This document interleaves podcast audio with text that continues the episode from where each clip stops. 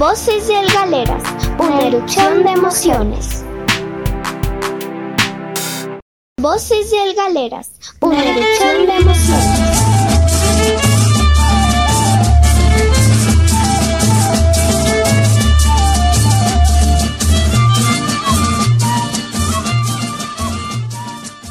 Bienvenidos a una nueva emisión de Voces del Galeras, una erupción de emociones. Les mando un abrazo rompecostillas a todos nuestros oyentes.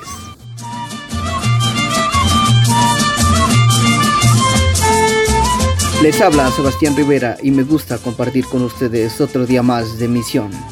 Quiero mandar un gran saludo a nuestros artesanos quienes hacen posible esta gran celebración que nos representa tanto nacional como mundialmente. También quiero saludar y felicitar a Arturo de la Cruz por su gran labor al ayudar a los animalitos en condición de calle. Sigue así, sigue adelante, parcero. cariño tanto, y hay en ellas cariño tanto, que renacen mis una edición de emociones. El día de hoy tenemos la sección Carnaval en tiempos de pandemia. Y para esto tengo la compañía de Eder Zúñiga, compañero de universidad. Compañero. Agradezco a todos nuestros oyentes por estar aquí en Voces del Galeras. Hoy tenemos una emisión especial para ustedes que se llama Carnaval en tiempos de pandemia. Tenemos tres secciones. La primera se llama Celebración Carnavalesca, que hablaremos y preguntaremos de cómo van a solucionar la celebración del carnaval de negros y blancos. En la siguiente se llama Ha nacido el carnaval y hablaremos de dónde nació, cuándo nació, etc. Y nuestra tercera sección se llama Ambiente Carnaval, que hablaremos del medio ambiente y el impacto que hay en este tiempo de celebración, compañero. Gracias, compañero. Así es, tenemos tres secciones: celebración carnavalesca, carnaval nacido y ambiente carnaval. En nuestra primera sección, celebración carnavalesca, tenemos una gran compañía de una persona que ha marcado huella en este grandioso carnaval. Les hablamos del gran maestro Andrés Barrera, excelente artesano, persona, maestro.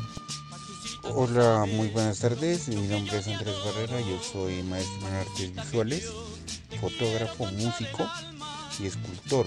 Hace ya 23 años estoy dentro de- del Carnaval de Negros y Blancos como productor de esculturas para el carnaval. Maestro, una pregunta. ¿Cómo solucionarán el tema del desfile a causa de la pandemia? Bueno, el tema de la pandemia pues ha dejado sobre todo el, sector cultural pues en stand-by. Digamos que todo ha quedado parado, pues el carnaval no ha sido la excepción. La- el carnaval por eh, tener la característica de que re- re- reúne muchísima gente, pues no, este año no será posible porque somos conscientes que tenemos que preservar primero que todo la vida. Eh, pero lo que sí es cierto es que los rubros destinados al carnaval que ascienden a los 7 mil millones de pesos, pues tampoco van a llegar, ¿no? Eh, eso es lo que sobremanera pues nos, nos, nos duele a nosotros porque de una o de otra forma estos recursos deberían de llegar a, moverse ¿no? dentro de la ciudad para, hablar de una reactivación económica a través del carnaval. Lo que va a haber este, este año son una serie de conciertos con unas de las orquestas seleccionadas y nosotros eh, de pronto vamos a participar es haciendo la escenografía para esa transmisión eh, que va a ser por redes sociales. ¿Es remunerado este labor? Bueno, yo creo que la labor de ser artista nunca va a ser remunerada en su totalidad, mucho menos la labor del artista del carnaval, no teniendo en cuenta eh, pues que, que- que siempre digamos que el valor monetario de lo que es construir un carnaval ha caído siempre sobre los hombros del, del artista, ¿no? Teniendo en cuenta que la- el dinero, los rubros que asigna eh, pues la alcaldía no son suficientes como para cubrir lo que en realidad vale una obra, la construcción de una obra para el carnaval, ¿no? Y estamos hablando de todas las modalidades, pasando por colectivos coreográficos, carreras, etc. Eh, pues nunca va a ser devuelto ese, dinero que, que, invierte o invertimos los artistas del carnaval en, en una presentación y puesta en escena del carnaval, ¿no? Si te refieres a que si la, el, cuento de participar ahora en la transmisión virtual remunerada. Eh, pues sí, pero son unos, unos, rubros mínimos, ¿no? Que ni siquiera van a llegar al millón, millón quinientos de pesos, creo que para las personas que, han sido acreditadas van a recibir, ¿no?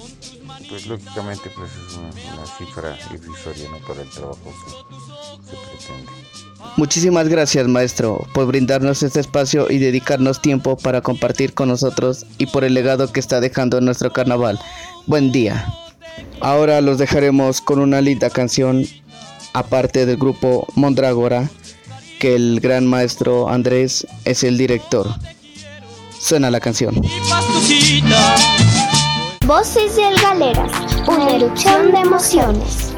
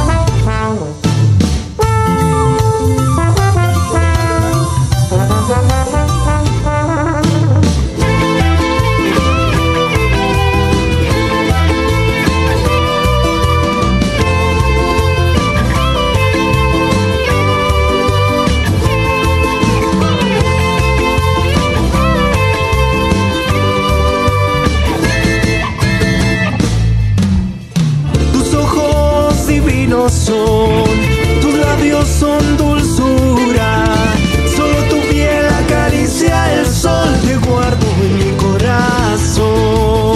Tus ojos divinos son, tus labios son dulzura.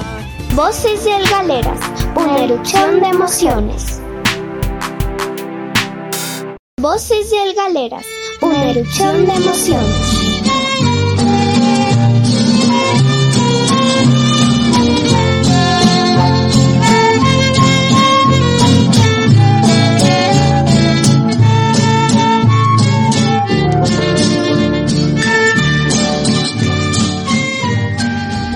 Seguimos en Voces del Galeras, una erupción de emociones, y la siguiente sección se llama Carnaval Nacido, que hablaremos de cómo surgió esta magnífica celebración, cada cuánto se celebra y cuántos días y curiosidades. Y en esta oportunidad tenemos la agradable compañía de un célebre del carnaval, Héctor Tobar, estudiante de Geografía de la Universidad de Nariño. Muy buenas tardes, eh, un saludo muy especial a la Universidad de Nariño, a los participantes y oyentes de Voces del Galeras. Mi nombre es Héctor Tobar, soy estudiante de la Universidad de Nariño del programa de Geografía octavo semestre y estoy en este acompañamiento para dar un breve resumen y una breve historia acerca de, este evento que se lleva a cabo cada año en la ciudad de Pasto, capital del departamento de Nariño, ubicada al, sur, al suroccidente de la, del territorio nacional. Muchas gracias por acompañarnos en esta fría tarde aquí en Pasto. Gracias por tu agradable compañía y bueno, él nos va a decir acerca del origen del carnaval de negros y blancos, los días y bueno, aquí ya les ya estaremos hablando con Héctor. Bueno, el, origen del, del, carnaval de negros y blancos en la ciudad de, de Pasto y bueno, no solo en la ciudad sino en el departamento de Nariño viene desde un proceso histórico, ¿verdad? Eso es desde la, de la época de la colonia cuando los españoles empezaron a introducir a afros eh, traídos, de, traídos del África, eh, principalmente llevados a las costas donde ellos eh, tuvieron su, su refugio, digámoslo así de esa manera, pero muchos de ellos eran, eran, eran personas que trabajaban para amos, mestizos y españoles. En el caso de aquí ya local de Pasto se supone y la historia nos conversa eh, que, de que cada 5 de enero de, cada año eh, antes del, siglo XIX se dice que los amos de los de los de los, de los esclavos de los afros de los negros ese 5 de enero era elemental para ellos porque les daban permiso para ellos salir a disfrutar de su libertad y, y, digámoslo así, de, su raza, ¿no? Entonces por eso este 5 de enero es tan elemental. Se dice también dentro de la historia que en, este, eh, que esta, que en esta fecha eh, los negros de los afros eh, tomaban lo que es el carbón mineral y empezaban a pintar en la calle, pintar paredes y pintarse entre ellos y era tanta la euforia, era tanta la alegría, la libertad, de que cogían a los mestizos, también a los españoles y los pintaban con carbón, por un lado. Ya a finales del siglo XIX, ya para la época de 1920, esta, este carnaval, estas fiestas se empezaron a empapar, eh, fue, fue como fueron, digámoslo así, eh, un patrimonio ya para ellos y al ver que los, los esclavos disfrutaban tanto esto, empezaron a salir artesanos, sobre todo indios, hispanos y los mismos afros, a hacer un estilo de carrozas, ¿no? que en ese tiempo se le hacía en barro y llevaba un, un tipo de un tipo un, trabajo muy muy fuerte debido a que debido a que debido a que el proceso de secado y detallado era complicado como ya ya ya, ya se sabe que hoy en día se lo trabaja ya en Icopor. Entonces desde ahí es donde nace, ¿no? Y qué más o menos el carnaval, eh, eh, qué significaba y qué significa hasta el día de hoy para, para nosotros las personas y los pastusos es que es un juego donde se expresa ¿no? la arte, la libertad sobre todo, porque esto es un, es un, es un evento cultural que más que todo va enfocado hacia la libertad. También pues expresamos lo de parte de los artesanos la creatividad y el amor que, que ellos tienen frente a esto. Qué interesante dato que nos acabas de dar, Héctor. Y pues yo creía que esa celebración era en la actualidad y ha venido desde la época de conquista de, de España, entonces ha venido con esclavos y todo eso. Yo pues de eso estaba casi un poco informado. También a veces piensan que las personas el, en el carnaval se celebra desde el, desde el 2 de enero hasta el 7 de enero y no es así, ¿no Héctor?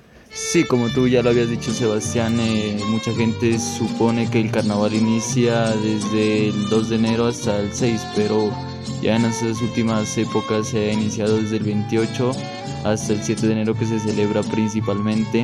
El 28 que es la Navidad Negra, que es acerca de una masacre que hubo acá en el año 1822 por parte de, de los ejércitos libertadores pasamos al 29 que es una mus eh, que se celebra la música de los 70s y 60s y 70s eh, para, la, para los ciudadanos. El 30 es la Serenata Pasto, haciéndole honor a nuestra tierra. el 31 es el desfile de, años viejos, el primero se descansa, el 2 es el carnavalito y por parte de los muchachos eh, se celebra también el rock carnaval. El tercero es unos colectivos coreográficos que salen a danzar eh, por las calles principales de la ciudad. El 4 de enero es la llegada de la familia Castañeda, como ya lo hemos dicho antes. El 5 es el Día de los Negros. El 6 es el Día de los Blancos. Y el 7 se celebra lo que es eh, eh, este Festival del Cuy. Gracias Héctor por todo lo que nos has dicho. Y para finalizar, ¿puedes resumirnos en pocas palabras para ti qué es el carnaval? Para mí principalmente el carnaval significa recordar, ¿no? Hacer historia sobre nuestros guerreros de la ciudad, ¿no? También no dejar eh, de lado nuestras costumbres, disfrutar y principalmente y sobre todo eh, en estos días ser libre, muy libre. Muchas gracias por tu tiempo y disposición que nos has brindado. Chao. Los ojos de mi Galeras, una erupción de emociones.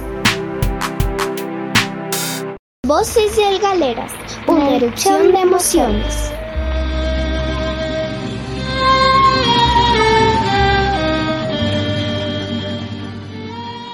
Seguimos en Voces del Galeras, una erupción de emociones. La siguiente sección, Ambiente Carnaval. ¿Cuánto se contamina en esta época, no compañero? Claro que sí, compañero. En estas épocas la gente pasa de desapercibido la importancia que tiene el medio ambiente. Tirando así envolturas, latas, papeles. Claro que hay que entender que estamos de celebración. Y a quien no le gusta estas épocas, lo lo malo no es disfrutar, sino que sigamos teniendo esa manía de botar basura al piso. ¿Por qué no hacerlo en los botes? Una buena opción es que llevemos una bolsita para botar nuestros desperdicios o llevar una botella y en ella guardar las basuras que son pequeñas. Hay que despertar esa conciencia de poder ayudar al planeta, marcar esa diferencia. Qué bonito sería que tendríamos un poco de cultura, sobresalir con el carnaval preocupado por el medio ambiente. El anterior año recuerdo que unos artesanos idealizando una alternativa de crear una carroza ecológica. Ellos utilizaron materiales reciclables. Y creo que los sancionaron, si mal no recuerdo. Como que quisieron desclasificarlos y no dejarlos participar. Al final no sé si los dejaron participar. Por esa parte, sería una buena opción empezar a utilizar estos materiales, por el bien de la naturaleza y el bien de los maestros, porque con ello pueden ahorrar dinero y tiempo también. Veamos qué piensan las personas acerca de este tema. Hemos salido a la calle a entrevistar a tres personas para darnos su punto de vista. Voces del Galeras, una erupción de emociones. ¿Crees que en el carnaval de negros y blancos hay contaminación? ¿Y por qué? Sí, porque las partículas del carioca se van a la capa de ozono y pues ya hay. Aquí en Nariño pues ya está como un huequito, algo así. Y hay contaminación, comenzando con Carioca, el talco, como el señor alcalde, todo es pagado, los baños que no, no puede dejar gratis, entonces la gente se orina por toda parte, todo eso se contamina. ¿sí? El señor alcalde le saca todo provecho plata y nunca piensa que gente no le alcanza a pagar mil pesos una orinada. Entonces todo eso se contamina. Sí, porque cuando se hace esta celebración se utilizan lo que es la carioca y los envases cuando pues ya se acaba el contenido se echan pues a la se botan en las calles. Pueden llegar pues a los ríos incluso estas eh, contaminan pues el agua de los ríos también las bolsas en donde vienen los polvos que se utilizan y estas fueron las reacciones acerca de la contaminación que hay en el carnaval de negros y blancos. Les agradecemos a todas las personas que han participado y gracias por darnos su punto de vista. En esta época en donde se realizan los carnavales, es bueno no botar basuras en los establecimientos o lugares en donde transcurren las carrozas. Llevar bolsas para guardar las basuras, como las talegas de talco y las cariocas la gente no es consciente de las basuras que arrojan. Las personas deben ser responsables y tratar de cuidar el medio ambiente. Sugeriría que no se realice la venta de talco ya que esto ensucia mucho las calles de la ciudad. Jugar respetuosamente, ya que muchas personas lo hacen bruscamente y a veces se presentan peleas y problemas en la comunidad. Sí, tiene razón compañero, entonces claro, la contaminación está de por medio, ¿no? Eh, deberíamos ser un poco conscientes con todo esto, lo que ha pasado. Por ejemplo, eh, el, ejemplo que me pareció muy bueno fue de los artesanos, como lo habíamos dicho antes, que trataron de solucionar eh, que las carrozas sean con materiales reciclables, entonces eh, los de Corpo Carnaval creo que no los dejaban salir o algo así, si mal no recuerdo. Esta sería es una muy buena opción, ¿no? Eh, y fuera bonito que se implementara todo esto para poder marcar esa diferencia entre carnavales, ¿no? Que, que chévere que fuera el carnaval de Pasto, pues reconocerse más de lo que es antes. Y si nosotros no tenemos cultura, entonces tal vez los otros eh, turistas que vienen acá a disfrutar de este carnaval no lo tendrán tampoco. O sea, nos ven el ejemplo a nosotros y también hacen lo mismo. Debemos darle ejemplo a todos los niños también que vienen desde acá y decirles pues que eso está mal, botar las basuras y hacerlos en botes o así, como los consejos que ya le hemos dado antes. Y compañero, tenemos unas curiosidades. ¿Sabías que el reto de los 10 años existió en el carnaval? Sucedió en el año 2009, donde los maestros Julio César y Andrés Jaramillo ganaron el primer lugar en el desfile de carrozas. Esta se llamaba Lágrimas de Tierra. Diez años después volvería a ganar el primer lugar con la carroza llamada Apocalipsis. Historias que marcan en el carnaval. Claro que sí, compañero, y eso no es todo. En el año 2009 hubo una polémica por la carroza ganadora llamada Lágrimas de Tierra por los maestros Julio César y Andrés Jaramillo, pues la mayoría de gente no estaba de acuerdo con que haya ganado. Sin embargo, hubo una carroza la cual deslumbró a todo el público, pero fue desclasificada porque se pasó dos metros de altura y anchura. Hablamos del Carnaval, una obra artística por el maestro River Insuasti, quedando en quinto lugar. Historias que marcan en el Carnaval. Claro, compañero, si la ciudadanía mal no lo recuerda, esta carroza excedió las medidas en altura, por ende tuvieron que cortar los cables de energía para dar paso a esta, lo cual bajó el puntaje a la misma. Y esto fue todo, muchas gracias por escucharnos y seguirnos hasta el fin. Les agradecemos también a las personas que participaron en nuestra emisión, al maestro Andrés Barrera, a Héctor Tobar por acompañarnos el día de hoy y a usted compañero por hacer posible esta reunión. Gracias a usted compañero también por este momento y a nuestros oyentes. Se nos ha acabado el tiempo y recuerden, coman sano, hagan ejercicio, quieran a sus mascotas y a los suyos. Les mando un abrazo costillas y hasta la próxima. Chao. Voces del Galeras, una erupción de. Querida, todo el oro es para ti. Tierra, tierra de sol, tierra paisa que azul. Voces del Galeras, una erupción de emociones.